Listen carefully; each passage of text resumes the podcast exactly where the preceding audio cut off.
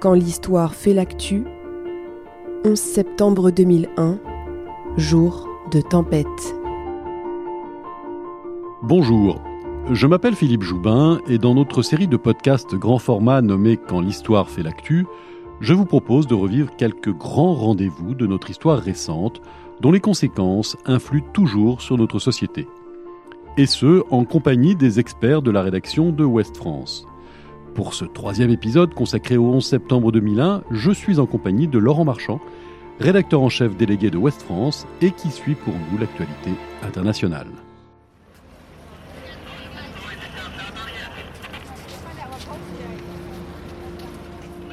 Le 12 septembre 2001, les États-Unis, mais aussi le monde entier, se réveillent groggy. Dans les ruines fumantes, les secouristes continuent à s'affairer. Le bilan humain dressé peu après sera terrible. Si on estime que 90% des personnes travaillant dans les tours jumelles ont pu en réchapper, 2977 personnes sont mortes et 6291 furent blessées dans les quatre attaques. Huit immeubles se sont complètement ou partiellement effondrés à New York et 48 ont été touchés près du site. À Washington, le Pentagone est défiguré l'aile ouest effondrée comme un millefeuille. Un élan de sollicitude sans limite se fait jour dans le monde entier. Le président Bush, lui, visite le Pentagone en compagnie du ministre de la Défense, Donald Rumsfeld. Puis il se rend à New York, où, extrêmement choqué, il survole les ruines de ce qui est devenu Ground Zero. Terriblement critiqué par la presse pour son comportement, ses absences, son apathie lors de la funeste journée des attaques, le 43e président des États-Unis se glisse peu à peu dans un rôle adapté à sa manière d'être, celle du président maladroit, d'accord, mais profondément humain, pris d'une colère aussi froide qu'irrépressible. Lorsque le 14 septembre, dans l'après-midi, George Bush foule les ruines des tours jumelles, il grimpe sur une montagne de gravats, passe son bras gauche autour des épaules d'un pompier fouillant les débris, Bob Beckwith, puis, avec un mégaphone, s'adresse au sauveteur. Il parle depuis quelques minutes déjà et entend la foule lui crier Plus fort, George, on ne t'entend pas. Et c'est alors qu'il réplique, inspiré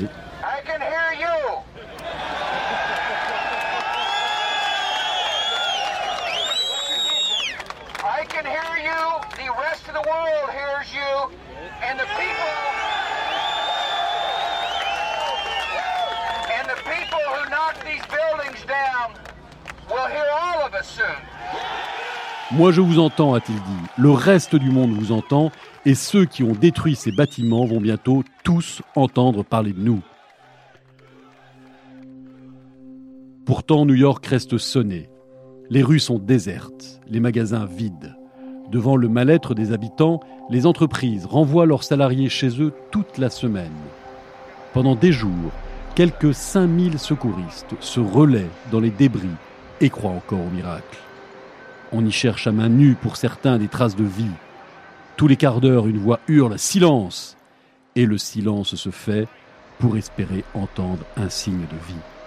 Les sauveteurs arrivent du monde entier, dont des spécialistes français, médusés par ce qu'ils voient. Pourtant aguerris, il leur faut un certain temps pour, psychologiquement, accepter l'horreur de ces ruines dont on extrait, avec une infinie patience, des restes humains qu'il faudra identifier grâce à l'ADN. L'odeur devient rapidement insoutenable. Voici un extrait de reportage diffusé dans le 20h de TF1 cinq jours après les attentats. Quand tu vois le mec qui est à côté de toi, qui bosse aussi dur que toi, tu peux pas t'arrêter, tu continues. On n'abandonnera jamais. Pour tous les gens qui ont perdu quelqu'un, on n'arrêtera jamais. Dans les rangs des secouristes, on entretient l'espoir à coups d'histoires, de survivants, retrouvés dix jours après un tremblement de terre. Peut-être des gens ont été ensevelis avec leur déjeuner, peut-être qu'il reste des sous-sols, des tunnels, s'exclame l'un d'eux. Pour parvenir sur ce site hautement sécurisé, il faut franchir neuf checkpoints. Des camps ont été ménagés pour que les secouristes puissent se reposer, se restaurer et se réchauffer entre eux aussi. Les enquêteurs FBI comme police collectent des informations.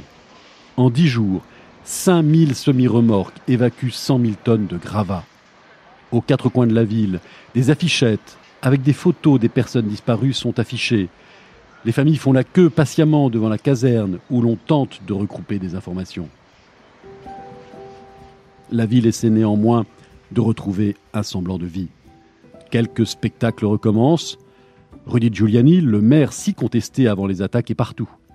Parmi les sauveteurs, pour les réconforter, à un concert, pour montrer que la vie doit recommencer, au mariage d'un policier auquel il avait promis d'assister avant le drame. Et d'ailleurs, le 19 septembre, il accueille lui-même le premier chef d'État étranger à venir sur les lieux, Jacques Chirac.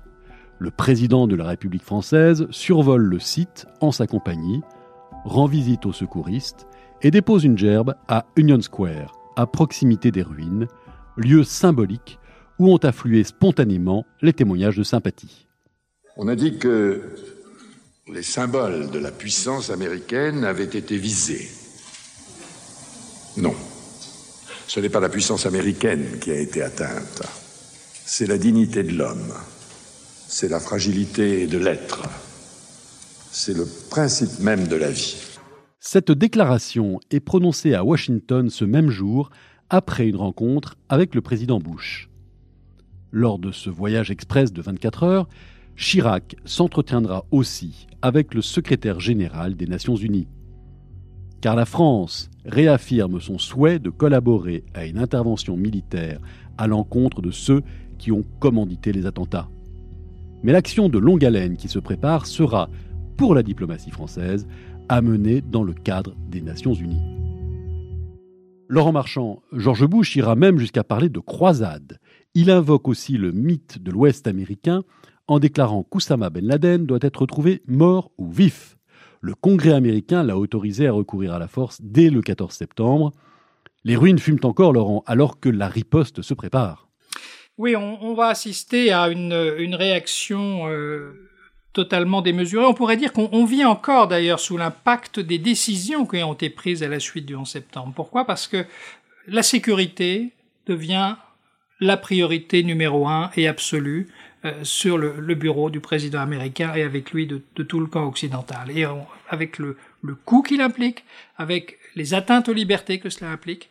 Et, euh, et alors, la réaction euh, de George Bush, la rhétorique qui va s'installer, pas tant au niveau de l'Afghanistan, parce que l'Afghanistan est comme une chose de, euh, fuyant, euh, parce qu'on c'est des groupes terroristes, mais c'est un territoire hostile.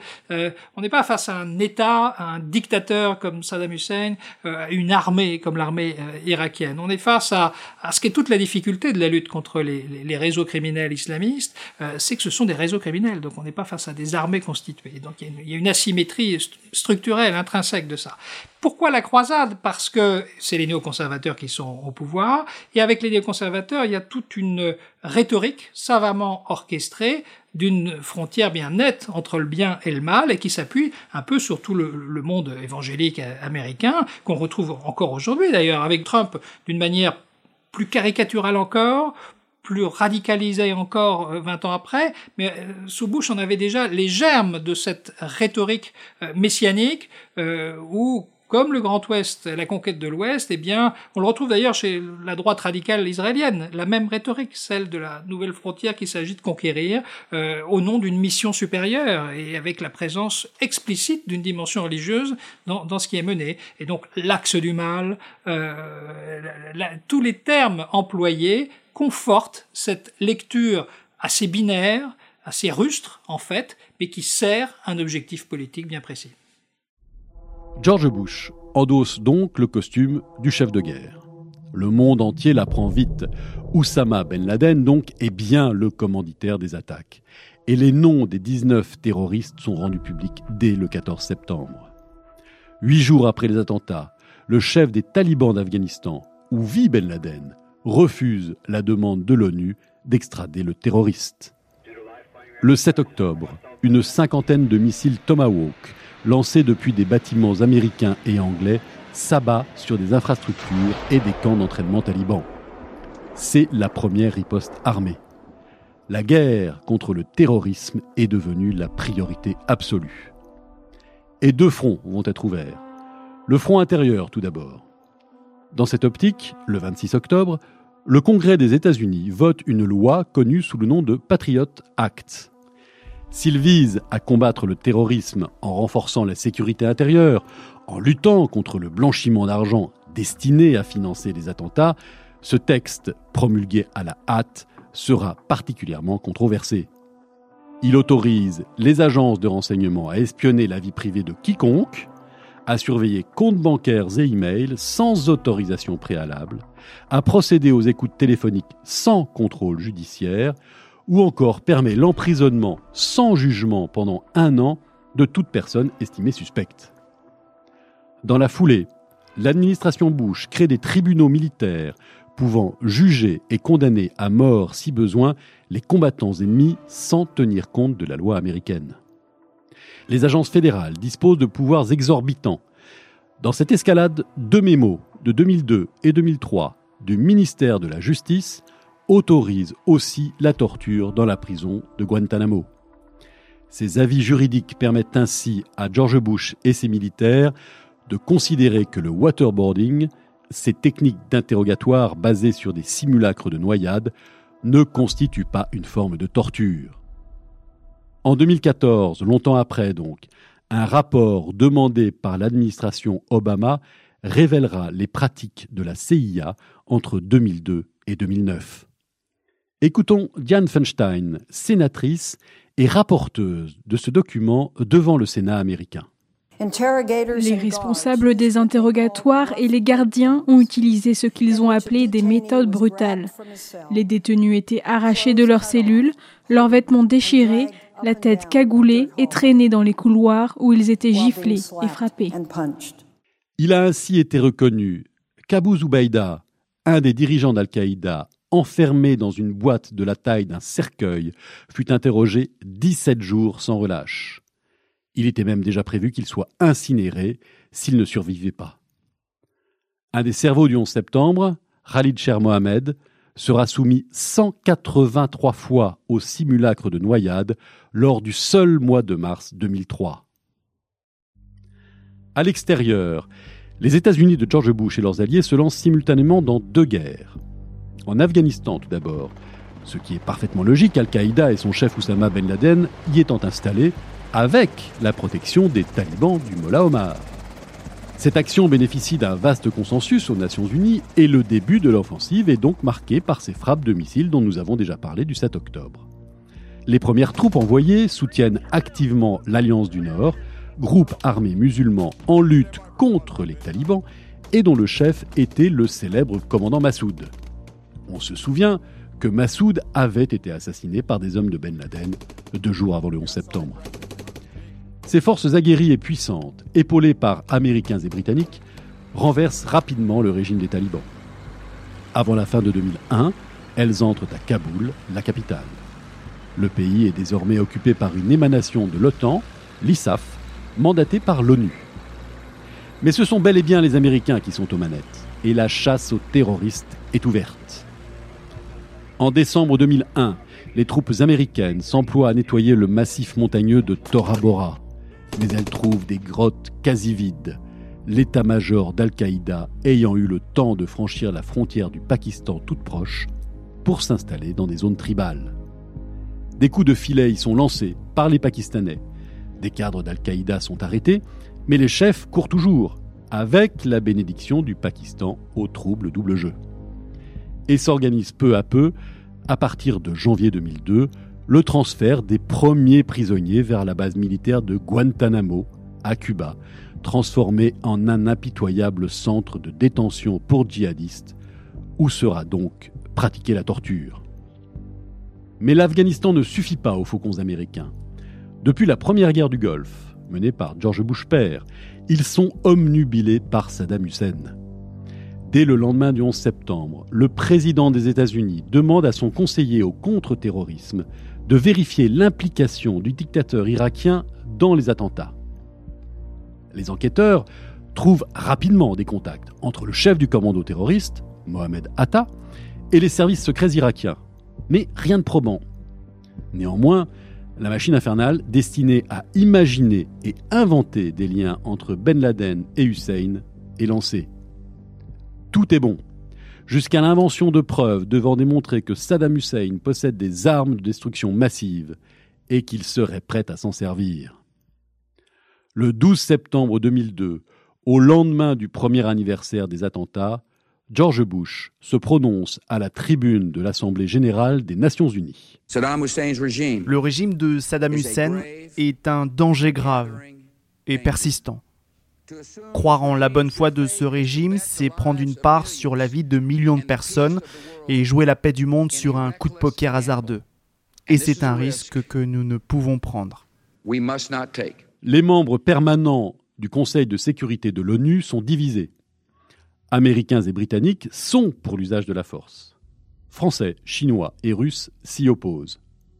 Une commission d'enquête sera envoyée sur place aux contrôleurs mandatés par l'ONU de trouver les fameuses armes ou pas. Mais aux États-Unis, les pressions sont telles. Les gesticulations sont si nombreuses qu'en octobre 2002, le Congrès américain autorise le recours à la force contre l'Irak.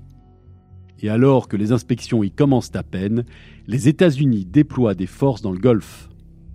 La France et son principal allié européen, l'Allemagne, qui refuse l'usage de la force, sont dans le collimateur diplomatique américain. Le 14 février 2003, Dominique de Villepin, alors ministre des Affaires étrangères, prononce un discours resté célèbre devant le Conseil de sécurité des Nations Unies. Personne ne peut donc affirmer aujourd'hui que le chemin de la guerre sera plus court que celui des inspections. Personne ne peut affirmer non plus qu'il pourrait déboucher sur un monde plus sûr, plus juste et plus stable. Car la guerre est toujours la sanction d'un échec. Villepin, de son ton posé, de sa voix calme et claire, fait mouche. À sa gauche, Kofi Annan, secrétaire général des Nations Unies, joue nerveusement avec son stylo il sent qu'il se passe quelque chose. Et c'est un vieux pays. La France d'un vieux continent comme le mien.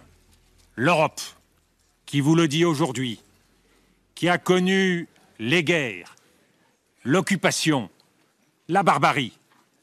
Un pays qui n'oublie pas et qui sait tout ce qu'il doit aux combattants de la liberté venus d'Amérique et d'ailleurs, et qui pourtant n'a cessé de se tenir debout face à l'histoire et devant les hommes. À la fin de ce discours, Dominique de Villepin est applaudi, acte rarissime en ces lieux. Cela ne changera rien à la volonté américaine, pas plus que les manifestations monstres contre la guerre dans les plus grandes villes du monde. Le 20 mars 2003, une coalition menée par les États-Unis envahit l'Irak. Elle agit sans mandat de l'ONU, dans la division la plus profonde entre alliés. Mais tout va très vite. Le 9 avril, Bagdad tombe. Saddam Hussein prend la fuite. Le dictateur irakien est arrêté fin 2003, jugé à la hâte, puis pendu le 30 décembre 2006. Aucune arme de destruction massive ne sera jamais trouvée en Irak. Laurent Marchand, certes, Saddam Hussein est un dictateur et un de la pire espèce, mais on a le sentiment que le 11 septembre a été un prétexte il y a forcément d'autres enjeux que de simplement, si je puis dire, lui régler son compte, en faisant au passage quand même des milliers de victimes. Oui, c'est-à-dire que le 11 septembre euh, est le, court-circuit euh, dans euh, les zones d'ombre de la puissance américaine. C'est un court-circuit. Pourquoi? Parce que n'oubliez pas que dans le commando du 11 septembre, la très large majorité des, des 19 sont saoudiens. Ben Laden lui-même est saoudien. Et on voit bien que même si le pouvoir en Arabie saoudite essaye de prendre ses distances avec ces groupes, euh, on voit bien que ce sont les liens euh, opaques avec l'Arabie saoudite qui ont était en quelque sorte le, terreau euh, de, ce glissement et de ce renversement. Et c'est un court-circuit. Pourquoi? Parce que les intérêts pétroliers, les intérêts stratégiques dans le Golfe et euh, les liens avec les pouvoirs en place, bien tout ça saute après le, 11 septembre et euh, il s'agit de faire quelque chose. Mais quoi? L'intervention en Irak, c'est la, solution préconisée par l'administration Bush, qui, on, le verra, on, on, va y revenir, mais évidemment va créer un chaos dont on ne s'est pas totalement remis aujourd'hui encore euh, et ne va rien régler, mais c'est, euh, comme je disais tout à l'heure, un peu l'exutoire euh, et le prétexte à d'autres enjeux qui sont certains obscurs et en tous les cas liés aussi à cet aveuglement de la superpuissance américaine qui n'a plus son un ennemi dans sa catégorie comme le pouvait être l'Union soviétique et qui se retrouve comme un géant omniprésent avec des phases d'ombre euh, assez troubles pour ce qui est des intérêts énergétiques et financiers dans la région et, avec un jeu d'alliance qui est en train de se renverser. Les acteurs de la guerre froide ne vont plus être les acteurs de la nouvelle période qui s'ouvre. Et c'est ce passage qui crée ce, ce déséquilibre. Les Américains ont pourtant ouvert la boîte de Pandore. Ils s'embourbent en Afghanistan comme en Irak.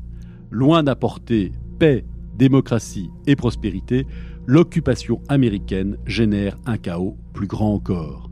Les tueries, souvent entre Irakiens, sont quotidiennes. Les attentats suicides permanents, les prises d'otages se succèdent. Les forces d'occupation ne sont pas les moins sauvages, comme ces exactions inqualifiables qui ont lieu dans la sinistre prison d'Abu Ghraib, où les soldats américains torturent aussi et se mettent en scène de manière obscène avec les cadavres de ceux qu'ils ont molestés.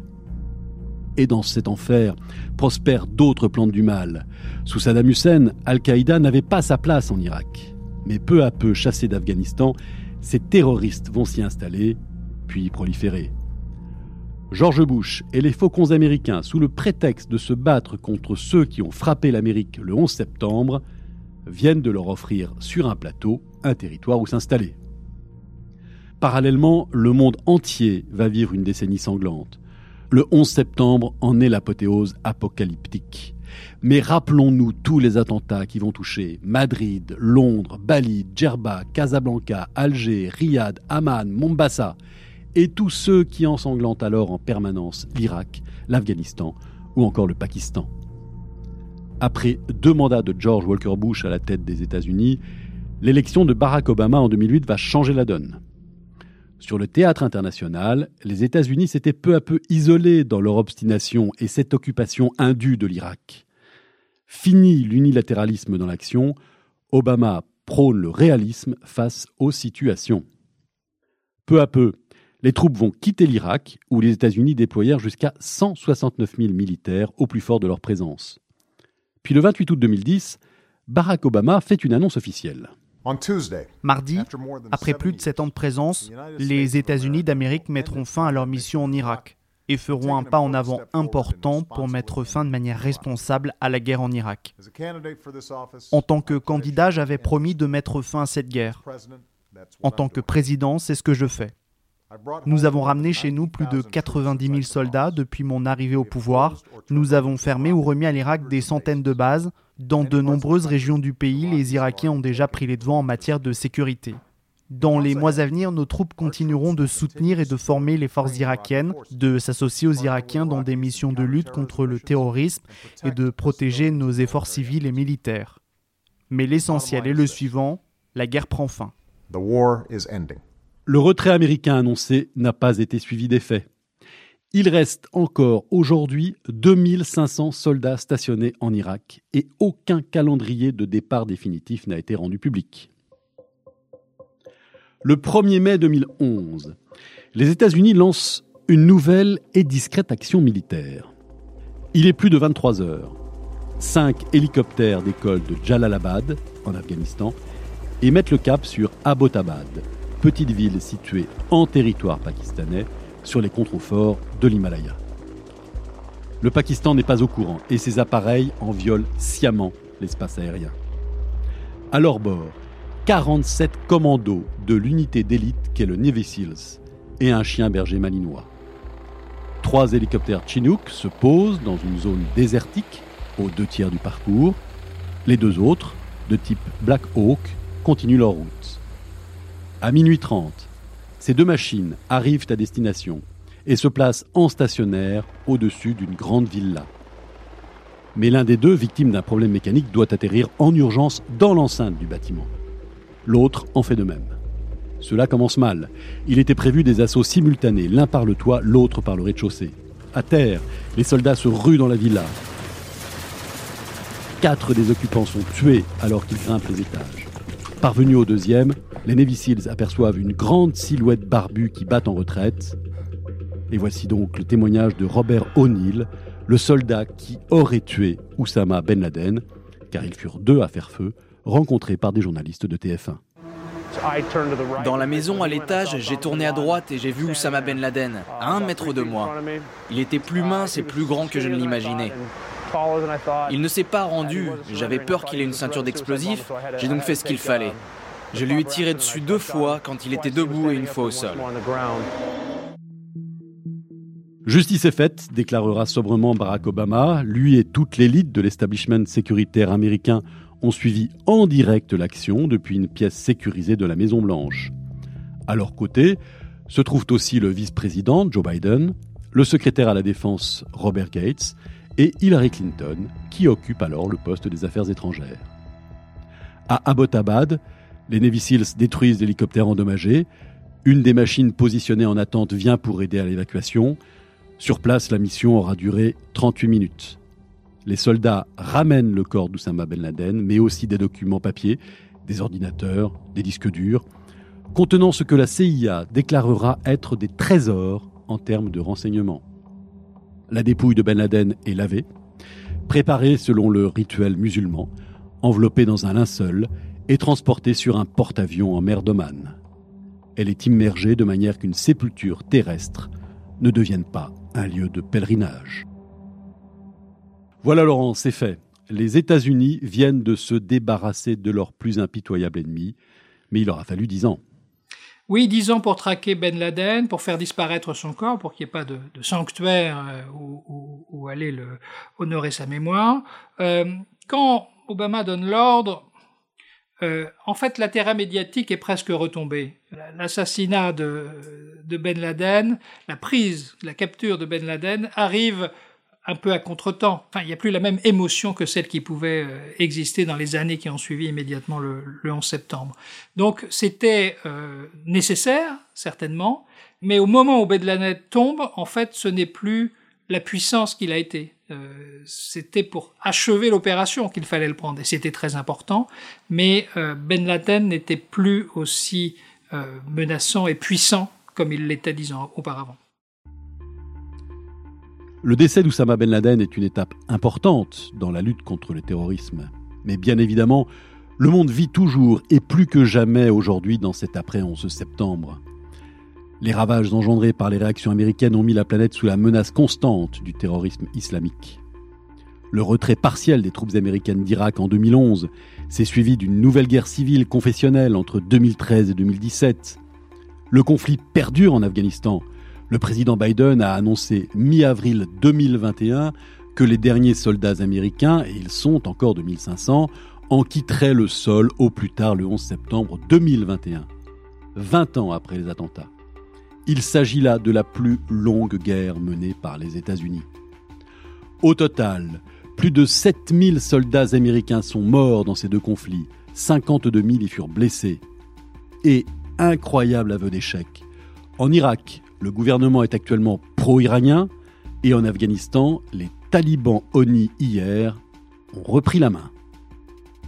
Pire encore, le déclin d'Al-Qaïda s'est accompagné de la montée de Daesh et de l'État islamique qui puisent leurs racines dans les actions militaires occidentales en Irak et en Afghanistan autant que sur le terreau des printemps arabes.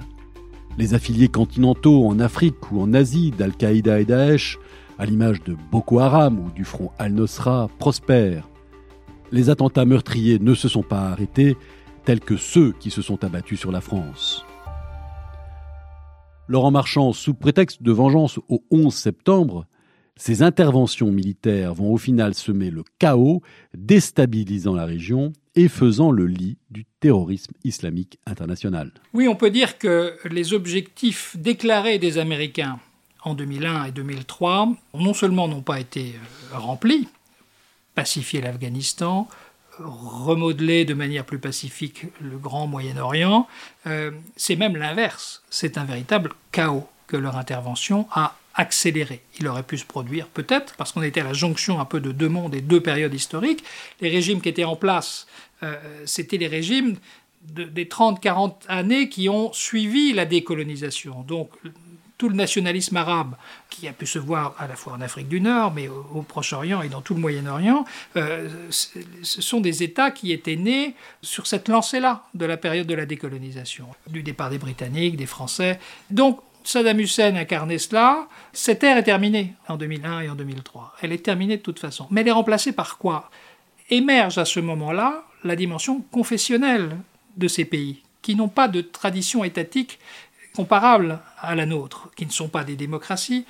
Et donc les appartenances, ce sont des, sociétés politiques prémodernes, si j'ose dire. Ce ne sont pas des, démocraties qui ont tissé à travers des crises, des révolutions, des, restaurations, euh, une pratique démocratique enracinée. Et donc, les groupes, la frontière qui va émerger fortement, c'est celle entre sunnites et chiites, qui avait déjà euh, été un lieu de guerre, puisque toute la guerre Iran-Irak était fortement liée là-dessus, mais sans Saddam Hussein, et surtout en démantelant l'appareil d'État qu'il y avait sous Saddam Hussein, les Américains commettent une double erreur, c'est-à-dire qu'ils transforment ce pays en un lieu de guerre interminable entre factions, entre communautés religieuses. Et donc c'est là où euh, l'intervention américaine crée un chaos euh, dans toute la région, et c'est de ce chaos que va naître Daesh, euh, quelques années plus tard, qui va profiter justement de l'effondrement des structures étatiques, à la fois après le, printemps arabe, à la fois en, Irak et en Syrie, euh, pour, eh bien, dans ce lieu de non-droit, prospérer comme force violente et, terroriste. Tout ça, c'est le fruit de l'intervention américaine qui, en Irak, a brisé au-delà de la personne de Saddam Hussein qui aurait pu tomber et être remplacé par un autre militaire, ça aurait pu être l'opération menée. Non, les Américains ont brisé euh, ce qui tout de même s'apparentait à une forme d'État euh, irakien. Et en faisant cela, ils ont, ouvert une réaction chimique sans fin et qui n'est toujours pas terminée. On voit bien le, chaos qui règne euh, aujourd'hui encore, même si ça s'est un petit peu calmé par rapport à il y a quelques années, mais dans, toute la région. Donc effectivement, les décisions américaines ont été lourdes de sens. Et j'ajouterais pour ce qui est du camp occidental, en termes de sécurité, nous avons aussi lourdement payé ce passage au, tout sécuritaire, étant nous-mêmes ciblés en Europe, et la France Dieu sait si elle l'est, elle l'a été, la sécurité, comme aux États-Unis, a pris le pas, avec un coût faramineux. Si vous pensez au, coût du contrôle sécuritaire qui est exercé dans la vie quotidienne depuis une vingtaine d'années, c'est colossal. Euh, nous vivons, nous regardions il y a 20 ans les Israéliens, qui étaient déjà un pays hautement euh, sécurisé et sécuritaire, comme une société euh, détestable, enfin préoccupante, inquiétante, eh bien aujourd'hui, nous y sommes tous, en fait. Et c'est les attentats qui nous ont projetés dans cette dimension-là, dans laquelle, de laquelle il est très difficile de s'extraire. Donc le poids du 11 septembre est aussi présent de cette manière-là dans nos sociétés aujourd'hui. Un dernier mot enfin sur le 11 septembre. Devant un tel acte difficilement imaginable, les thèses complotistes ont prospéré comme rarement. Certaines organisations n'hésitent pas à avancer que ces attaques constitue un complot orchestré par le gouvernement américain, ou que ce dernier, au courant, aurait laissé faire, que les tours jumelles avaient été plastiquées pour s'effondrer, que le propriétaire du bail du World Trade Center se serait arrangé pour le faire disparaître, que le Patagone n'a pas été touché par un avion, mais par un missile de l'armée américaine. Même chose pour l'appareil qui s'est écrasé en plein champ près de Shanksville. Il est vrai que le 11 septembre constitue le terreau parfait pour le doute et les théories du complot. Il est difficilement imaginable que les six puissantes agences de renseignement américaines, le FBI, la CIA ou la NSA, collaborent si peu entre elles, alors que toutes détenaient des informations qui, mises bout à bout, auraient permis de contrecarrer cette horreur. De plus, Beaucoup d'autres services de renseignements étrangers, tels que le Mossad israélien ou les services français et allemands, transmirent des informations qui ne furent pas prises en compte. Il est étonnant aussi de constater que des personnalités saoudiennes furent évacuées du territoire américain au lendemain même des attentats, avant d'être interrogées. De plus, les liens d'affaires réels ou supposés entre les familles Bush et Ben Laden, toutes deux très liées à l'industrie pétrolière, n'ont jamais été totalement éclaircies. Enfin, le rapport de la commission d'enquête n'effacera pas toutes les zones d'ombre.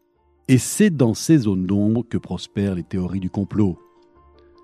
Ce que l'on peut dire, c'est que le seul complot avéré dans ce fatras conspirationniste est celui d'Al-Qaïda contre les États-Unis. Et là encore, l'un des nombreux effets du 11 septembre 2001 sur nos sociétés actuelles n'est-il pas la multiplication de ces théories complotistes? Ce dont on perçoit encore les effets néfastes actuellement tous les jours.